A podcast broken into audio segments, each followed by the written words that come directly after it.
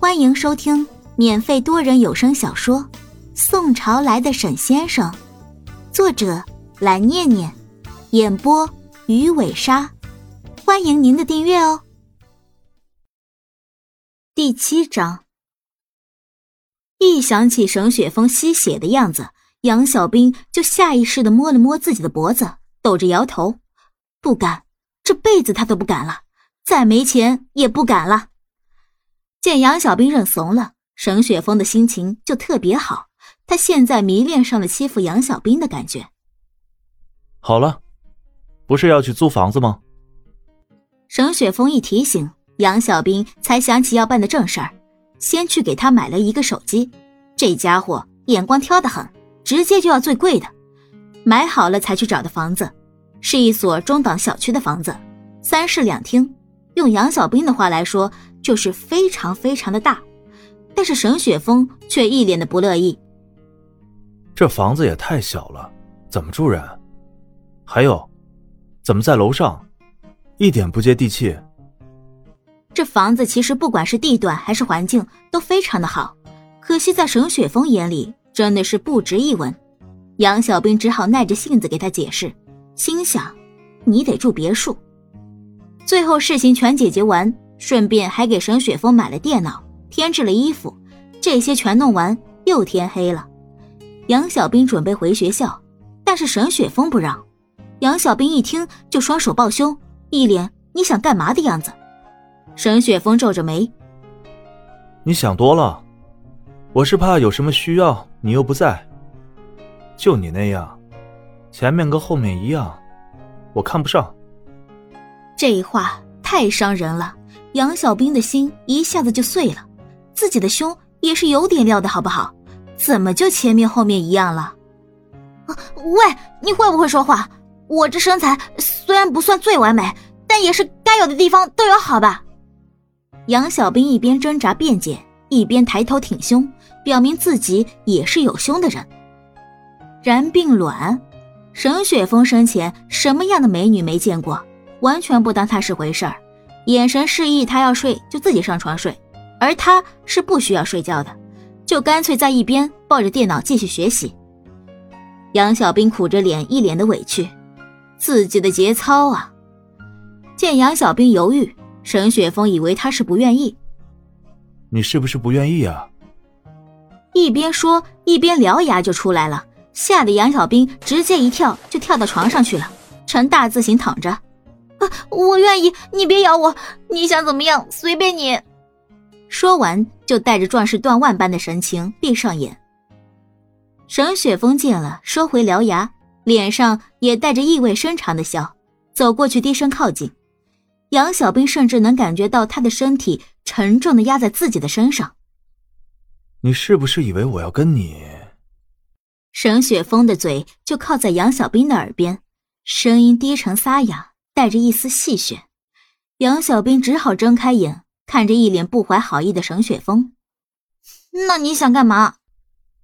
就你这样的，我有到饥不择食的地步吗？这话杨小兵就不爱听了，故意往上一挺，表示自己有的，然后就悲剧了。沈雪峰脸色一沉，杨小兵也明显的感觉到了什么东西顶着自己。顿时吓得乖乖的不敢乱动，沈雪峰的呼吸变得有些沉重，无奈的看着杨小兵，见他好似被自己吓到了一般，缩着头，脸上也带起了一片绯红，心里想要惩罚他的想法也消失了，带起了一股怜爱。我要是对你做了什么，你马上也会变成僵尸，跟我一样，你想吗？不想就别乱动。沈雪峰的口气带着责备，又带着温柔。杨小兵已经后怕了，看着俯视自己的沈雪峰，连连点头。沈雪峰站起身，就坐在电脑前，背对着杨小兵。他不敢去看，因为他怕自己忍不住真的把杨小兵给怎么样了，把他变成自己这样。好了，你睡吧，以后你下课后就回来，我有不懂的好问你。杨小兵心里不乐意了，你求我还这么嚣张？不过他的不乐意也只是在心里。这个喜怒无常的僵尸，他是不敢得罪的，毕竟他还是想当人的。我知道了。对了，在我的事情解决之前，你不准离开，尤其是出国。沈雪峰像是下命令一样，这可惹毛杨小兵了。他就像一只炸毛的小猫一样坐在床上。啊，你知道我做这么多是为了什么吗？我就是为了出国读书，我甚至冒着这么大的风险。可你只是要找前世的仇人，能不能找到还是个未知数，居然就不许我离开你！